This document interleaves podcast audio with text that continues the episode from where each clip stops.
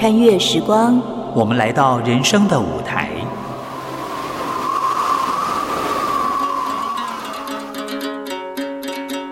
有时行到水穷处，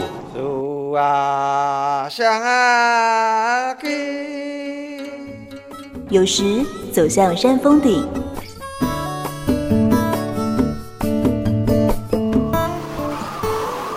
一转身。放下过去，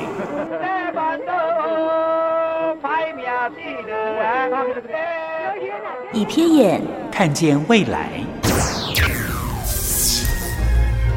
梦萍陪你云淡风轻，欣赏人间风景。谁在你身边？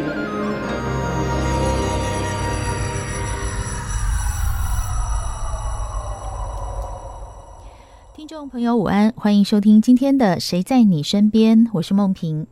今年的清明节的连假第一天，泰鲁格号就在花莲发生了事故。我想这个大家心里都非常的难过，但难过之后呢，心里的疑问也很多。例如说，这个酿货的工程车，它为什么会停在斜坡上呢？这工程如果是编列了违例的经费，却没有设违例，是为什么呢？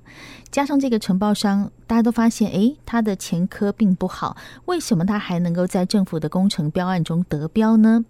在这些疑问过后之后，要的是鉴网之来，而不是因为只是追究打压。那既然鉴网之来，我们就是要避免以后再发生类似的状况。因此，今天在节目中，我们很高兴邀请到台北市土木技师工会的理事长庄军伟先生在我们的现场。军伟你好，是你好，观众朋友大家好。新民，请你来谈到这些公共工程的问题，我们心里都有一点的沉重，是因为觉得如果这些事情在前端就已经做好，我们不用去面对发生这样的意外哈。是，大家看到那个车子从斜坡上掉下来，是第一个的疑问就是说，哎，它怎么会掉下来啊？难道边坡施工的工程不需要设一些安全规范吗？这个当然是说哈，我们也要让我们未来在所有的工程。他针对所谓的施工安全的风险的意识，嗯，借有这样的案例，我想大家都要去提高。当然，在以往很多的诶厂商哈，尤其是在比较偏僻的，比方说在就叫花东地区，甚至说在山山上。比较山区的地方，比较山区，它因为本来就各方面部分哈，很多人能够到达那个现场的几率不高，哦、所以说他们常常他们常常就会。哎、欸，比较我们讲的在风险的这个管理面的部分，他们可能想的说，哎、欸，那我把只要把工程的进度管好，好，那赶快把哎、欸、这个进度把它推动推动好就好了。嗯、那有关于在安全上的风险的部分呢？这个部分，因为你多做，它基本上它就多了一些预算跟成本，跟成本，所以他想说，哎、欸，那这方面又没有人常常来的情况下呢，啊，当然他就会比较。施工风险就会便宜行事，嗯，好，所以也是这一次呢，造成我们这么一连串的这种不应该的一连串的风险，嗯，当然我们常常在事后检讨说，哎，那当初为什么没有考虑到这样的一个，哎，这个边坡在这么这这个变道，它就距离这个铁路这么近，怎么没有做这样的一个安全的维护呢？嗯，当然这个东西常常会，因为这一条如果回馈到当时是原来是从。整个诶、欸、施工原本台铁它原来的变道，那它现场是利用既有变道来做它的施工变道。嗯，这个有时候在很多人的想法说，哎、欸，既然它本身是既有变道，那它原来变道它也它也没有施设，变成施工人员就认为我去的时候我也不需要再施设这些安全上的。你的意思是说，那一条变道它本来就存在，本来就存在，所以车子什么本来也是在走的。是。那但是它边上并没有设一个类似安全围篱啦，或者是说防止车辆掉下去的一些东西。那工程车走过去的时候，他就觉得哦，本来就是这样子，所以我不要特别去设什么。所以这就是我们讲的风险意识太低了。但是重点是，工程车跟一般车并不一样，所以它的风险系数也不同。没有错。所以，呃，后来也也发生过说，这个案子后来调查的结果是，之前也有一些水泥车。在施工过程中，也曾经在那边打滑过。嗯，因为现场我有去过，哈，我也当初有配合工程会去现场做一些履勘，来看他现场的安全。那条变道其实还蛮斜的，好，所以我们当初到现场的时候说，怎么会当初在这样的一个风险意识这么的低？哈，那诶，当然这个部分，嗯，可能还是回到未来，尤其是在重要设施旁边。一定要有所谓的施工的这种风险安全的计划书的审查，嗯，好，这个就会讲到我们待会会讲到这个制度面的这个部分。对，计划风险书的审查，其实刚刚军伟在讲的时候，我想到一个问题，应该是说，即便是同样一条路，但是不同的车走，它的安全规范就应该不会太一样，是不是这样的意思？应对，没有错，就是说当初这个施工在这个变道。他走的也不会走到说现在要施要施做这么样一个所谓的一个边坡保护工程，它一定会有非常大型的车辆进去。那也因为这样的话，这个大型的吊卡车很大一台，所以它转弯的部分，它本来转弯就不容易了。嗯，那所以产生这样的一个致命的一个问这个危害了哈。所以呃，在制度面哈，呃，我只是跟跟听众朋友去讲一个制度哈，像我们的所谓的捷运系统。跟高铁系统好，因为他们的各方面的速度各方面都很快，所以当初他们在临近铁道好，或是临近高铁的一个范围，我们一般叫讲的叫做禁限建范围。嗯，他们就禁限建、禁止建筑、禁止建筑跟限制建筑，对，就是说你在施工的时候离我这个非常近的时候。嗯，他就要提出一个很很完整的一个施工计划书哦，对，懂了。他要经过专业单位的审查，嗯、对，是。所以从这样子这次台铁的意外来看，其实他在同样的路上要去做别的事情的时候，他并没有提出一个比较好的安全设施哈。那刚刚军委也讲到说，其实这个在设施工安全设施里面应该要提出个完整的规划书，对。对，那这次来看，我们最大的没有提出来的东西是在哪里？就是刚刚主持人所讲的那个台铁的铁轨已经在那个地方了，哈，那么近，它它那个整个变道就在它上边坡，而且又很斜。那，呃，当初你在做施工，你既然要常常在那边做进出，嗯，难道没有想到说，万一我车子真的有打滑，或是我真的车子有抛锚的时候，我这个车子会不会往边坡下方去掉？嗯，那这个风险意识，呃，通常来讲。理论上有经验的承包商应该要考量，好，那所以我才会回到说，所谓的这种风险意识比较低的这个承包承承揽承揽厂商哈，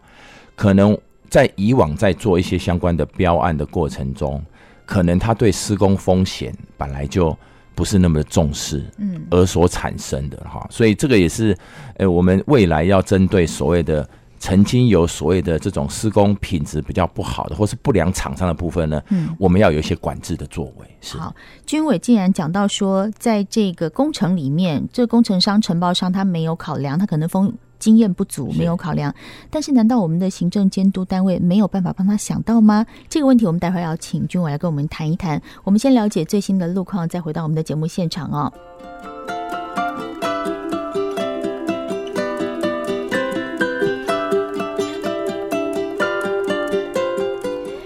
节目里面，我们邀请到台北市土木技师工会的理事长庄军伟来跟我们谈一谈哦。这一次台铁发生了一个重大的公安事故啊，造成很多人的伤亡。听了心里，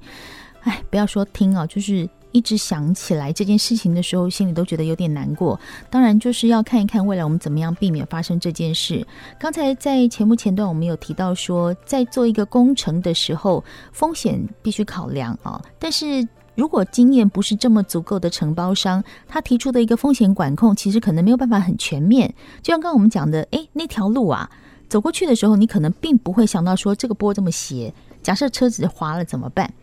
当他没有经验的时候，他当然也提不出来。但是他没有提不出来的时候，这件事就这样过了吗？当然是不行的。这怎么办呢，军伟？所以我们在一般工程里面，当然我们会讲了，除了施工厂商之外，当然还有所谓的监造，哈。那甚至到我们诶的业主端哈，那嗯，当初针对这样的一个施工安全的计划书的里面所规定的部分，其实当初我们在相关的文件里面呢，其实也慢慢从我们很多的检调啊，跟各方面部分的资料有慢慢调出来，了解到他们的一个施工计划里面所写的东西，大概都是制式的。哦，我所谓的制式的说，也就是这个东西套在每个地方都都适用，就是套在边坡也可以适用，套在山坡也适用，你套在什么地方都可以适用，变成它都是流于的一个一个公式化一个公式化的东西哈。哎，可是这个我有有点疑问，是说每一项工程是不是它都一定要提防灾计划？不管哦，每一项都要，对，都要。所以这个不是特定工程才要，没有，因为我们我们现在其实在整个公共工程的一个制度管理制度跟安全的一些。危害的这些制度上面，制度都定得非常的明确，而且契约里面都讲得非常清楚。是不是制度定得很明确，但是实施并没有那么明确？对，所以这个还是要回到哈，以那个工地的个案，我们不是说每一个个案都是这样子。比方说，我们现在我们诶，我们市区里面所做的相关的捷运系统，嗯，哈，其实里面的优质厂商非常非常的 SOP，他们该做的。该做的计划、该防范的部分，其实他们都做得非非常的好。嗯，那我想这个案子也可能大家所讲的，因为比较在偏僻的，我我们讲比较花东啦，对，比较人烟稀少，嗯，而且诶愿意去，对，愿意去的厂商，比方说愿意去的厂商，优质厂商，他考量成本，哦，这个预算部分呢，可能也依照他们的原原来要做的这个施工的预算，可能他认为太低了，哈，也没有人要去去承揽。那当然，所以这个这个标案，哎，这个出事这个标案，基本上它是第一次投标的时候，因为要三家，嗯，没有不足三家，他就留标，没有人去标的意思，没有人去标。嗯，后来他第二标之后，他只要一家就进去了。哦，所以，哎，我们还是看个案哈。那当然，这个东西当初为什么说，哎，哎，各监造他也没有去考虑到这个施工风险，嗯，可能还是要回到他原来在整个施工契约里面。针对这个药项部分，它基本上它都是编一个一式，欸、一式项。这意思是不是说，假设我在假设我是一个承包商哈，我看到这个工程在那边啊偏远，我可能成本比较高，我可能利润很低，对，爱包不包。所以就变成嗯，反正那个企划书我就照制式的来嘛，制式的出去嘛，你给我过了就好了，啊没过就算了。对，这个钱崩谈崩谈，对，然后有一点这样的感觉。很多能省则省，比方说他这种施工安全，他要多做这个安全风险的时候，他是要花很多钱的时候，嗯，他基本上他也不愿意做。所以，我们未来在编列相关的预算，不管是任何的编列所有的工程预算。以后啊，其实，在工程会或是现在所有的主办机关，我想都会很明确，把施工的这些相关的书图，嗯，还有相关的费用，它都会列得很细的，嗯，不会像说这个标案里面，它是用只是一试带过而已。比方说，它的一个呃施工安全部分，它就它列个一试，嗯，这个一试的情况下，有可能当初在投标的时候，它那个一试可能只有编个一点点钱而已，嗯，一点点钱的话呢，它为了要有利润，甚至它不要亏损的情况下。他也不会去多做了，嗯，好，所以在施工风险的，诶，各个不管是从他预算上面的这样的一事项的考量，还有整个计划计划书的审查的这部分呢，就会产生这样的一个失误的情况下。嗯，对，其实，在每一次的事情发生之后，我们都会一直在检讨，一再检讨嘛，哈。那像这一次你提到说，假设在未来这个工程会或者是相关单位在定这些规则的时候，其实哪一些是比较具体要列出来？除了你刚刚讲说那个。呃，风险控管、工程控管的一个要项之外，还有哪一个是觉得可以新增列，然后一定可以做到？可以做到的意思是说，就像你刚刚讲的，现在很多东西都是一致性，是好，那就嗯，有有有规定嘛，但做不做好像差异不太大。对，对，现在哈、啊、是给给大家一个后面制度的一个想法，就是主办单位你在编列预算哈，甚至编列底价的时候，或是这些书图的这些审查。一定要把每一项应有的东西，我们刚刚讲的这些施工的该有的预算，这个一定要详细的编列，然后甚至设计图说，我想要详细的编列。那当然，这个东西都跟预算钱有关，所以钱的部分呢，不要是去特别去省这个钱哈，一定要有足够的预算。第二个，合理的工期，好，这个是未来给我们或者制度发包合理的工期。这第二个，就时间要第三个部分，针对制度的部分，工程会现在也是当初也有讲到说。确实，以前所谓的不良厂商部分是针对公司，嗯，他没有办法针对负责人。对，这次就是因为负责人的原因，他就是借借尸还魂，可能对他诶直接过来之后，可是他他是其他家的，纵使以前他是不良厂商的负责人，他纵使要来这个地方做的时候，因为以前是不针对负责人的，是针对公司的，是针对公司。可是现在未来工程会里面，他已经慢慢，他要把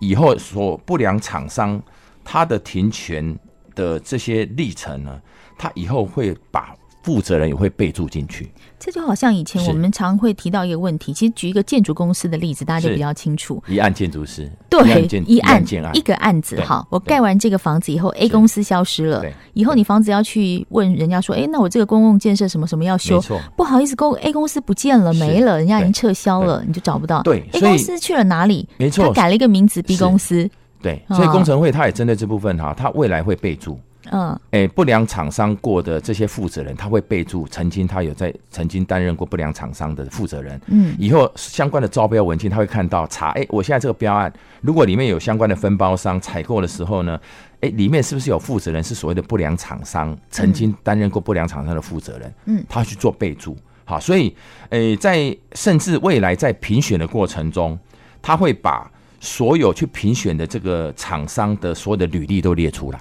比方说，这厂商本身里面哪一家，哎，曾经有负责人有不良厂商部分，会全部列列在他曾经有没有被停权，负责人有没有被停权，列入打分数的这个参考。他是全部要列明吗？这个我比较好奇。备注，对，备注好。例如说，像我们现在送一案子，我们大概会看到，比如说 A 公司的负责人李某某，对，这个李某某其实他是一个不良厂商的记录。好，他现在重新申请之后，他。假设他不是用他自己当负责人，是。好，哎，我已经有不不良记录嘛，好，我换一个林某某好了。但是这个李某某呢，他却会列明在里面的，例如专专工呃什么专程人员呐，哈，或者是品质管理人员这样子，我们会去条列规范他吗？诶，我认为未来哈，所有的主办单位跟监造单位未来在审核这个东西，他一定会把里面所有参与他这个案子的。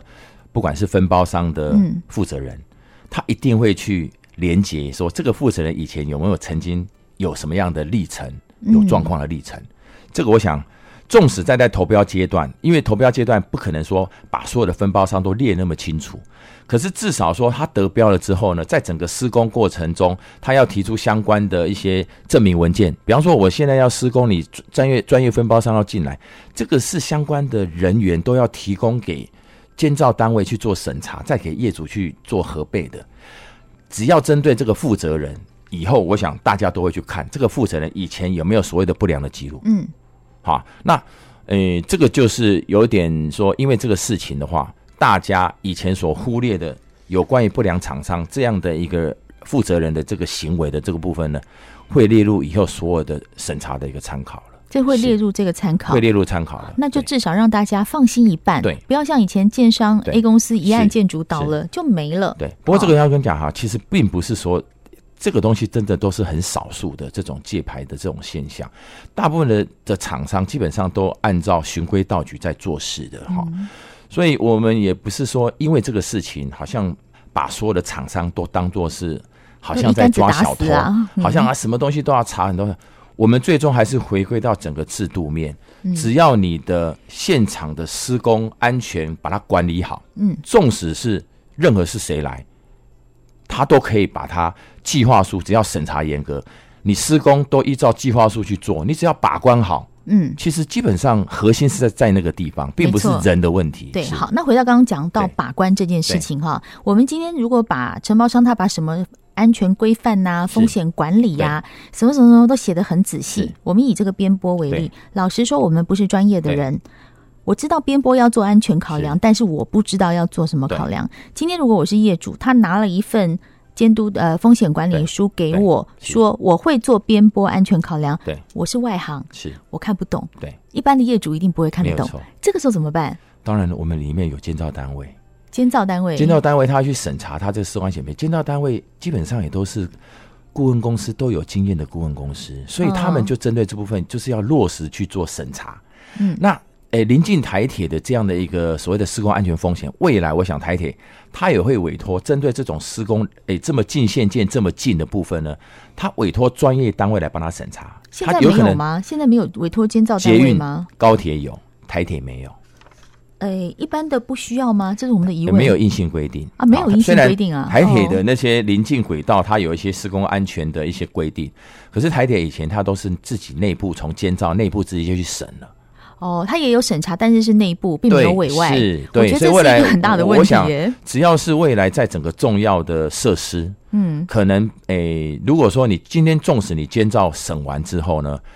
确实还是需要是由专家部分哈，由第三人、第三者嗯的专家来看这个事情呢，他基本上他比较能够看出他的一个问题点在。所以你看哦，从施工，他如果施工考量风险也有费用各方面，他做出一个比较稍微比较具有一点规模的这个施工安全的计划书，在监造计划再审查，他有问题的话，赶快再修正这份报告书呢，之后再到第三公证单位再去做专业的审查。你看那个层层把关的结果，那份报告书一定是非常的完整的。对呀、啊，所以其实我们在看到这个新闻的时候，一直在思考说，当这个风险规划出来的时候，他一定会送。我们相信，只是在审查的这个关口，你看懂看不懂这件事情又变得很重要。没错，我们知道，像提这个施工防灾计划，台北市、新北市他们是委外来审查，对嘛？因为内部的人不懂，你学什么会计？你学什么人事？你没有学工程啊，这必须要专家来帮我们看。没错，所以我们也不是分大小都这样做了。嗯，如果说没有临近什么危险的设施的时候，基本上有可能你本身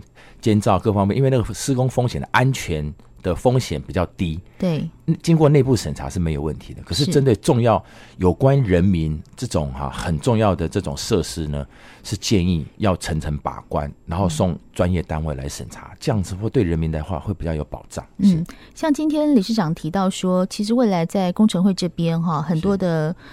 机制审查会重新再做一个更好的严格把关，包含像是承包商这边的人民连结都有。我觉得这个真的是没错，要从每一次的意外事件中，我们就要学到经验、学到教训，就是见往知来，而不是一昧的指责打骂，是，而是找到解决之道，这个才是最重要的。